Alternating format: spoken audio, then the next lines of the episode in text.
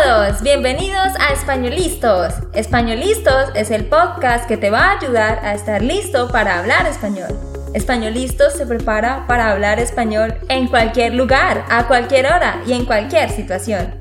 ¿Recuerdas todos esos momentos en los que no supiste qué decir? ¿Esos momentos en los que no pudiste mantener una conversación? Pues tranquilo, Españolistos es la herramienta que estabas buscando para mejorar tu español. Dile adiós a todos esos momentos incómodos. Entonces, empecemos. ¿Estamos listos? Yo soy Andrea, de Santander, Colombia. Y yo soy Nate, de Texas, Estados Unidos.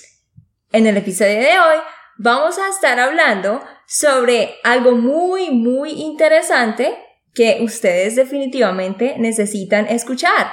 Vamos a estar en una entrevista con una persona que eh, originalmente es de México, pero ahora vive acá en los Estados Unidos y es una ciudadana americana. Así que vamos a estar hablando del proceso de inmigración a los Estados Unidos y de cómo fue la diferencia cultural y todas estas cosas. Así que eh, hablaremos con Marisol.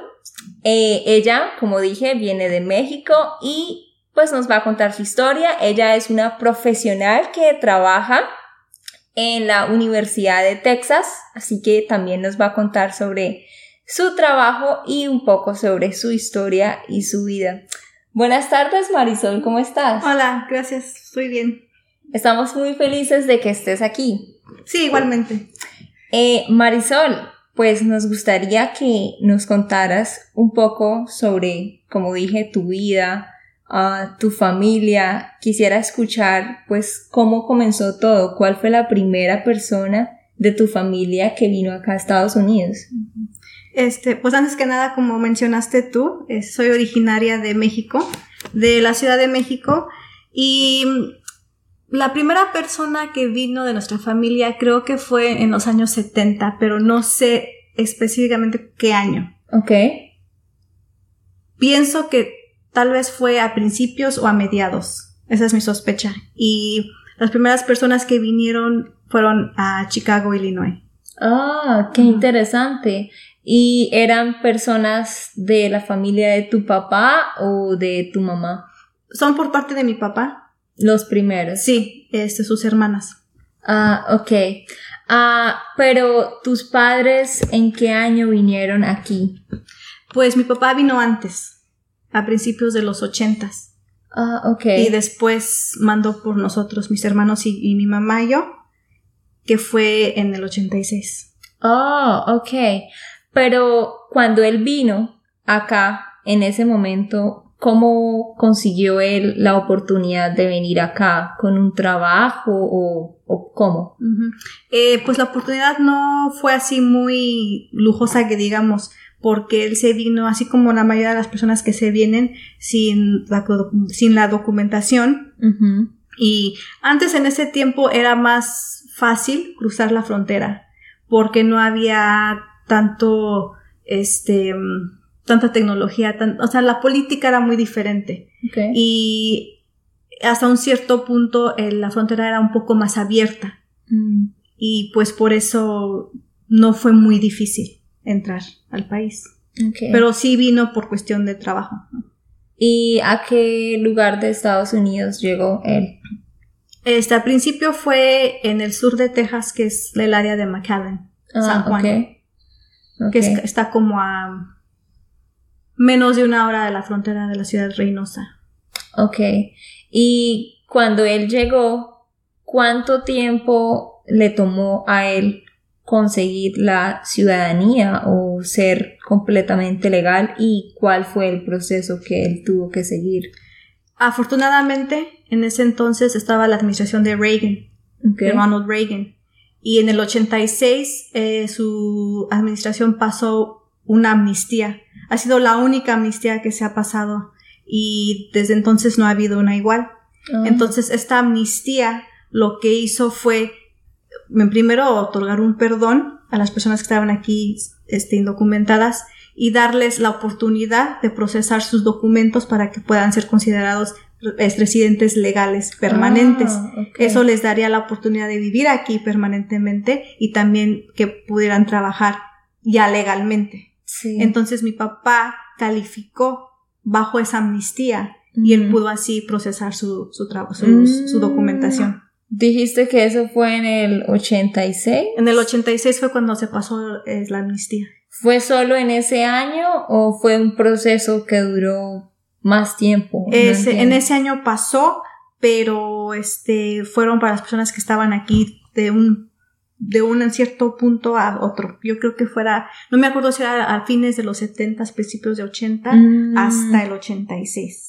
Mm, o sea, era solo válido para las personas que habían llegado entre Sí, ese tiempo. Habían ciertos requisitos. Ah, ok. Pero luego de eso, de que tu papá le dieron la ciudadanía, de que ya era una persona legal. Bueno, era, era la residencia permanente, Ah, que es el primer proceso a la ciudadanía. La ciudadanía no es, no es- se, se tiene que solicitar aparte. Ah, sí. Entonces, esta residencia, pues con esto él ya tenía todos los derechos legales de trabajar y tener derecho a salud, me imagino. Este, no tanto a salud, pero más el derecho a poder trabajar legalmente y poder salir y entrar del país. Salir y entrar. Entonces, esa es mi pregunta. ¿Le dieron una especie de pasaporte? Se llama la tarjeta este, residente permanente legal. Así es como se llama. La antes, green card. antes era verde. Por eso Ah. le dicen green card. Porque en ese tiempo era verde. ¿Ya no es verde? No, ahora es rosa. Ah, ok. Pero en ese tiempo era la, la tarjeta era de color verde. Por eso le dicen green card. ¿Tú sabías esto? No. no, no, eh, todo eso es nuevo para mí. Por eso me gusta que podemos hablar con Marisol, porque ella sabe todo esto. Sí, yo no tenía idea de que la tarjeta ahora es rosa. Sí. Todo el mundo le llama la green card. Y es muy interesante porque yo también pensaba que la ciudadanía es la green card. Como siempre que pensamos en la ciudadanía, pensamos en la green card. Y esto es solo residencia. Sí, son dos cosas diferentes. Primero tiene uno que ser el, permanente, el residente permanente legal y después puede solicitar para la naturalización, que es Ah. convertirse en ciudadano americano. Entonces, tu papá cuando recibió esta tarjeta verde, ¿por cuánto tiempo él tenía que tener esto? ¿Por cuántos? Normalmente son cinco años. Ah, Te dan, son tus primeros cinco años tienes que ser permanente legal, residente permanente legal, sí. y después de los cinco años ya puede la persona solicitar para la, la naturalización, que es la ciudadanía norteamericana. Ok. Así que él tuvo que esperar cinco años para poder aplicar a la ciudadanía. Sí. ¿Y cuánto tiempo se demora en recibir la ciudadanía? Pues fíjate que mi papá a los cinco años no hizo eso. Él se Mm. esperó muchos años. Ah, y de hecho, él se convirtió en ciudadano en el 2008. Uh, Pero sí, pero normalmente el proceso es más rápido. Es... Ahora tal vez se tarde más porque hay más gente. El proceso es Sí. más largo. Pero en ese entonces, en unos seis meses a un año. ya. después de aplicar. sí, se la se- recibía. ujú, sí. Ah, ok, qué interesante. Así que, ¿en qué momento él solicitó traer a tu mamá y a ti y a tus hermanos? este de inmediato, pero no porque no porque tenía el un amparo legal. O sea, nosotros nos vinimos igual como él se vino. Ah, también. Sí. Ah, ok. Yo- o sea, porque eh, la amnistía era para él. y no, no para- era válido para los No, demás. porque era para los que ya estaban aquí durante cierto Mm, tiempo. ok. Especialmente personas que estaban como trabajadores, personas Sí. que podían comprobar que estuvieron aquí estos años y estuvieron trabajando. Pero con esta residencia, porque dijiste que en el 86 él recibió la residencia. Eh, No, no, en el 86 se pasó la amnistía, Ok. pero para hacer el proceso legal todo eso toma tiempo. No estoy muy segura en qué año recibió la la tarjeta, La tarjeta verde. sí. pero yo sospecho que fue antes del 90. Entre el 87 y 1990, Ok. mi papá recibió la tarjeta. O sea que fue tal vez un año después o un poquito más. Pero con esa tarjeta, yo tengo una pregunta. ¿Él no tenía derecho de pedir a su familia? ¿No, no le daban ese derecho siendo residente? Si su- mientras su familia estaba en México, este podía pedir, pero es muy, es toma mucho tiempo. Es mejor pedir al ya ser ciudadano. Mm, Entonces, pero de hecho cuando él tuvo la, cuando le dieron la tarjeta nosotros ya estábamos aquí y sí pi- pidió por nosotros, pero ya estando nosotros aquí. Mm, ok. Y cuando ustedes llegaron acá, tú dijiste que también se vinieron, pues no con papeles, sino quisiera que nos contaras cómo fue eso, cómo, porque yo sé que pasan la, la frontera en muchas formas en que se puede pasar. Entonces quisiera que nos cuentes cómo fue esa experiencia y también cuántos años tenías tú y tus hermanos. Este, por cuestiones de que este es un podcast y se va a subir en internet, no puedo entrar a mucho detalle. Ok. Pero lo que sí te puedo decir es que hay muchas maneras de cómo las personas pueden entrar al país. Sí. Una es este muy riesgosa, Sí. que es por el río, ¿no? Que Sí. tengan que pasar por el río, nadar. Mi papá fue uno de esas personas. Afortunadamente mis hermanos, mi mamá y yo no pasamos así. Ok. Nosotros tuvimos un, un pase este Más, fácil. más fácil y este y fue en la frontera. Ok. Este, yo tenía tres años y mis hermanos tenían, no sé, este, nueve o diez, entre nueve y once años los mayores. Ok. ¿Tú eres la menor de tus hermanos? No, en ese entonces sí, pero tenemos un hermano, el más pequeño, él es nacido aquí. Ah, ah, ok.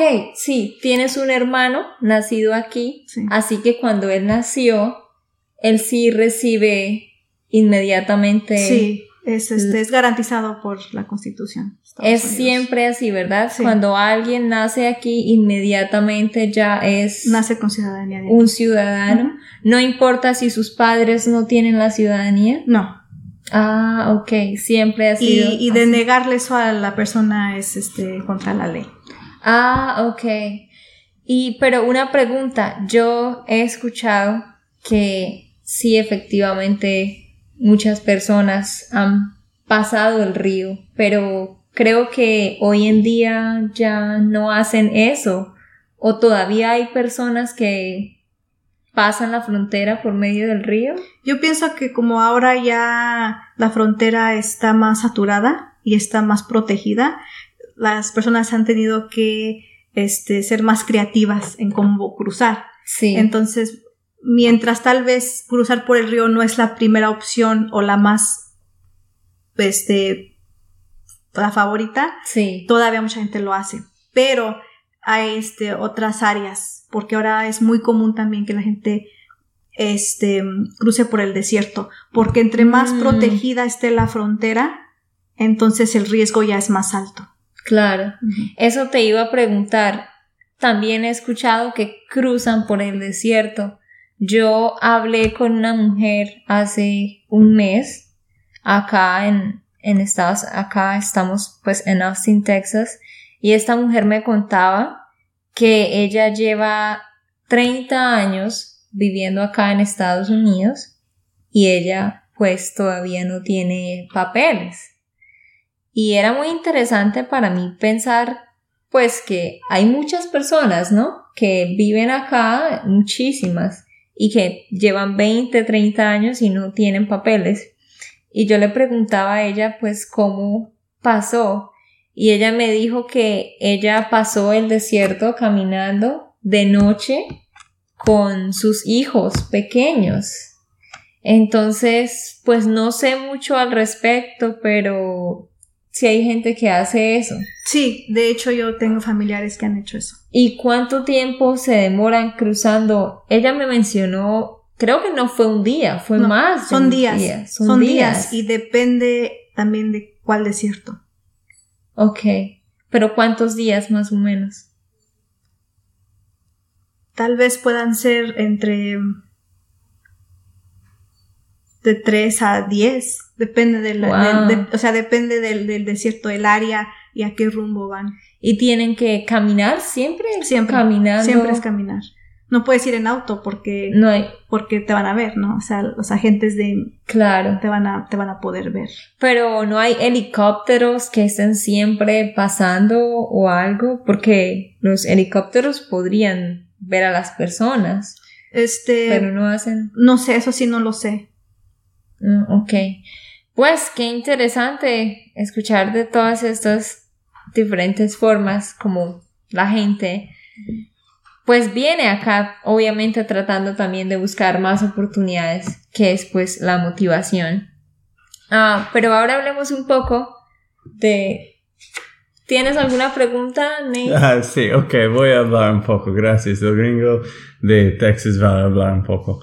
Pero, ah, ok, Marisol, um, Sí. ahora estaba pensando que podemos hablar un poco de la vida aquí para los mexicano-americanos. Sí. Es que ahora sabemos un poco del proceso de, de ciudadanía y un poco de um, cómo funciona las personas que van aquí ah, de, de México. Pero cuéntanos un poco sobre la vida de un mexicano américo. Yo sé que todos tienen diferentes situaciones y problemas y um, pero quizás tú puedes contar un poco de una familia normal y que es de México aquí. Este, o- obviamente, sí es cierto, ¿verdad? Cada familia, cada persona tiene una historia diferente. Pero lo que es muy común entre México-americanos en especial es que vivimos en una, este, en un- vi- vivimos bicultural. O sea, que no somos mexicanos y no somos norteamericanos. Somos el, somos las dos cosas. Sí. Y este, y es algo que de hecho muchas personas se pueden identificar así, ya sean asiáticos, ya sean de la India. sí. O sea, eso es cualquier persona que este, tiene una cultura independiente de la norteamericana. sí. Y este, es muy común que la familia este, sean por mayor parte grandes a comparación de las familias de Estados Unidos, pero también es muy común que este, los hijos, ya sean criados aquí o nacidos aquí, es la primera generación que domina más el idioma del inglés. Sí. Porque lo que pasa es que muchas personas que vienen de México o de otro país en Latinoamérica, la mayoría son personas que no tuvieron este, preparación o estudio a nivel más allá de, las, de, la, de la primaria o secundaria. Sí. Entonces, este, muchas personas vienen solo a trabajar y poder llevar adelante a su familia, no, no, no se están preocupando tanto por un estudio. Claro. Eso ya le corresponde más a la nueva, a, lo- a la nueva generación de, de niños. Este, lo que es muy común es que los hijos, aparte de estudiar, trabajen. Ese fue el, el caso de mis hermanos y yo, que empezamos a trabajar desde, desde niños. Íbamos a trabajar todos como en familia, eh, íbamos a levantar nueces durante los veranos y luego ya después, como fuimos avanzando en edad, pues el trabajo cambiaba Sí. pero es muy este muy típico también de la familia mexicana aquí en Estados Unidos de que mm, vivan juntos este a veces también la abuelita o el primo o sea es muy- eso es muy típico Sí. Sí, siento que, que la gente de, de los latinos en general son más cerca, es que son más grandes a veces, pero no son súper individualísticos como los gringos, como Sí. los, los blancos, ¿no? Que Ujú. los, las personas que están, creo que los, los estadounidenses son muy individualísticos, In- Pero- individualistas. individualistas. Gracias. André. Sí. Eh, pero... ¿Qué, ah, qué diles qué significa? pues son personas que... ah, ¿Cómo se explica? Piensan en sí mismas. Sí, individualista es que solo piensan en yo, yo primero y yo todo. Solo- Pero es más importante la familia. El otro lado es como que colectivista. Sí, más colectivo. Colectivo, ok. Sí, colectivo. Y las familias están más cerca y más juntos, hay más fiestas. Es más genial, ¿no? Sí. Por ejemplo, tú aquí tienes, fam- pues, cuéntanos cómo es, tú con quién vives y si tienes primos o hermanos que estén cerca. Este, vivo con mis papás Mm. y mi hermano el, el más, el más chico de, de los cuatro. El menor. Sí. Este, de familia, la mayoría de la familia de mi papá, por parte de mi papá, vive en Estados Unidos. Ok. Un, yo pienso que la mayoría de esa mayoría vive en Austin. Ah, ah, aquí. Sí, Sí. eh, tengo muchos primos aquí, primos, sobrinos, tías, tíos, o sea, todo, ¿no? Primos, mis papás y mis hermanos. Y también tenemos familia en Chicago, en California, y en el sur de Texas. Wow. Mm, Ok.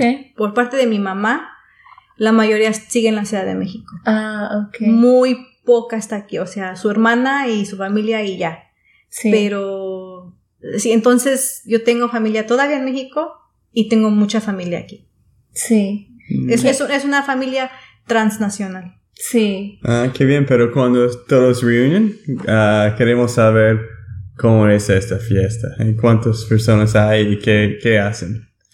Pues las reuniones no son muy a menudo, pero cuando hay fiestas, son, son fiestas en grande y hay música, muchísima comida y muchísimos niños. Muchísimos niños. Sí, lo mismo que en Colombia. Pues todos los latinos, siempre la familia va a ser como los abuelos y muchos tíos y tías. Y a diferencia que aquí en Estados Unidos, por ejemplo, Nate, eh, por parte de tu papá, ¿cuántos tíos tienes? Pues tengo cero tíos de mi papá. Solo tienes una tía, ¿verdad? Sí, Yo, por parte de mi papá, tengo cuatro tíos y cinco tías. Y tú, Marisol, por parte de tu papá, Por parte de mi papá son tres tíos y seis tías. sí, Marisol en, en- tiene por parte de su papá, tiene en total nueve, Sí. nueve. Y yo tengo en total nueve también. Y Nate solo tiene una. sí. es muy diferente. Sí. Y en la- en- por parte de tu mamá, ¿cuántos en total? Dos tías y dos tíos. Cuatro. Sí. Cuatro. Y yo en total, por parte de mi mamá, tengo siete. Tres tías y cuatro tíos. ¿Y tú, Nate, cuántos tienes? ¿De mi papá? De ¿Tíos? tu mamá. Ah, dos tíos. Dos tíos y... Dos tías. Sí, en total son tres o cuatro. Sí, pues en total son cuatro, incluyendo mi mamá. Ajá. Si ven, entonces yo creo que ustedes han podido notar cómo es de diferente los latinos acá a los americanos. Y es muy interesante eso que dices, Marisol, porque tú acá en Austin tienes, estabas diciendo, tienes muchos tíos y primos y sobrinos. Sí. Y por ejemplo, tú, Nate, ¿tienes familia aquí en Austin? Mm, no. No, los americanos, eso es muy interesante para mí ver que siempre pues viven en diferentes estados y es, no es muy común que tíos y primos y vivan en, en un mismo lugar, ¿no? Sí. Esto es una diferencia cultural pues muy grande. Y pues vemos muchas diferencias culturales en muchos aspectos también, no solo en el número de familias, sino también en otras áreas como por ejemplo am, el estudio. En, en Latinoamérica no es muy fácil pues para ir a la universidad y ahí es, es siempre complicado y no hay tantas oportunidades como acá en Estados Unidos. Y quisiera que nos contaras sobre eso, Marisol, porque sé que fuiste a, college y a la universidad y trabajas hoy en día en una universidad también, lo cual tal vez en México no hubiera sido tan, tan de pronto las mismas oportunidades. Así que quisiera que nos cuentes un poco sobre pues tu carrera y, y cómo fue esto. Este, pues, yo tuve la fortuna que desde niña me gustaba mucho, me gustaban mucho los libros. Y desde antes de que yo empezara a leer, yo leía libros. Oh. Yo según los leía, pero no los estaba leyendo. Ah. Jugabas a leer libros. Exacto. Y este, siempre a mí me ha gustado aprender, siempre he sido una persona que desde niña preguntaba el porqué de todo. Ok. Y este, y para mí lo más este, natural era siempre estudiar. Pero no nada más eso. Yo, yo, yo por lo que viví de niña, este, hubo pobreza. Sí. Yo sabía que el estudio era la manera de salir de eso.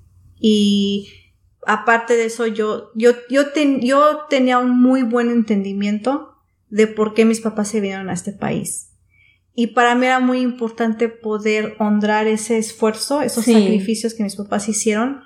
Y, y eso fue mucha mi motivación por querer estudiar más allá de la preparatoria.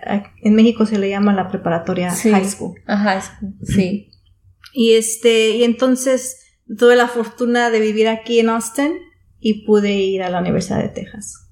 ¿Y eh, cómo fue? ¿Tuviste que tomar un examen cuando terminaste la preparatoria o, Sí, o- como, como todos, este, es un proceso de so- de solicitas, mandas tu carta de presentación, ensayos, tu currículum, tus calificaciones, este, y tienes que también presentar el examen para Ah. poder entrar. Ok. Y, pero sé que muchos tienen becas, scholarships. ¿Tú tuviste una o eso cómo Tu- funciona? Tuve varias. Ah, ok. Este, y varias, es que yo ta- también los ulti- el último año que estuve en la preparatoria, yo, aparte de trabajar, también, este, buscaba en internet como este, el, el dinero, ¿no? Para poder ir Sí. a la universidad. Entonces solicité a varias becas. En la misma escuela me decían, mira, deberías de mandar tu solicitud para esta, ya sea mil, dos mil, cinco mil dólares. Cualquier cosa era algo, ¿no? Claro. Y después ya entrando a la universidad, también la universidad me dio una beca, pero fue en mi segundo año, no, no, no, el segundo semestre de mi primer año, donde solicité para una beca de 30 mil dólares Oh. y esa sí la obtuve. Oh, wow. Pero Marisol, tú, eh, en una pregunta, ah, ¿tú piensas que, que todavía es un poco difícil para los mexicano-americanos de mejorar la vida aquí en Estados Unidos, como tener becas para la universidad, o piensas que las familias ahora están un poco más enfocadas en, en crecer entre los negocios y no son Um, Tam- o hay, hay una cosa de la mentalidad, por ejemplo, los asiáticos, ¿qué piensan de, de los asiáticos? Todos piensan que las familias están muy estrictas y tienen que ir a, a Harvard o Yale y, um, y también con um, las personas de, de India, ¿no?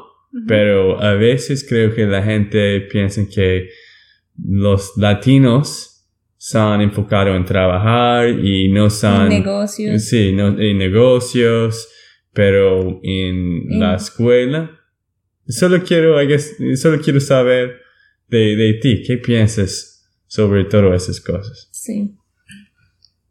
Desafortunadamente, este país ha este, crecido mucho por la mano de obra del afroamericano y del mexicano. sí, Y han nacido los dos grupos que han sufrido este, la opresión Sí. este, a nivel más, al- más alto que cualquier otro grupo Claro. étnico.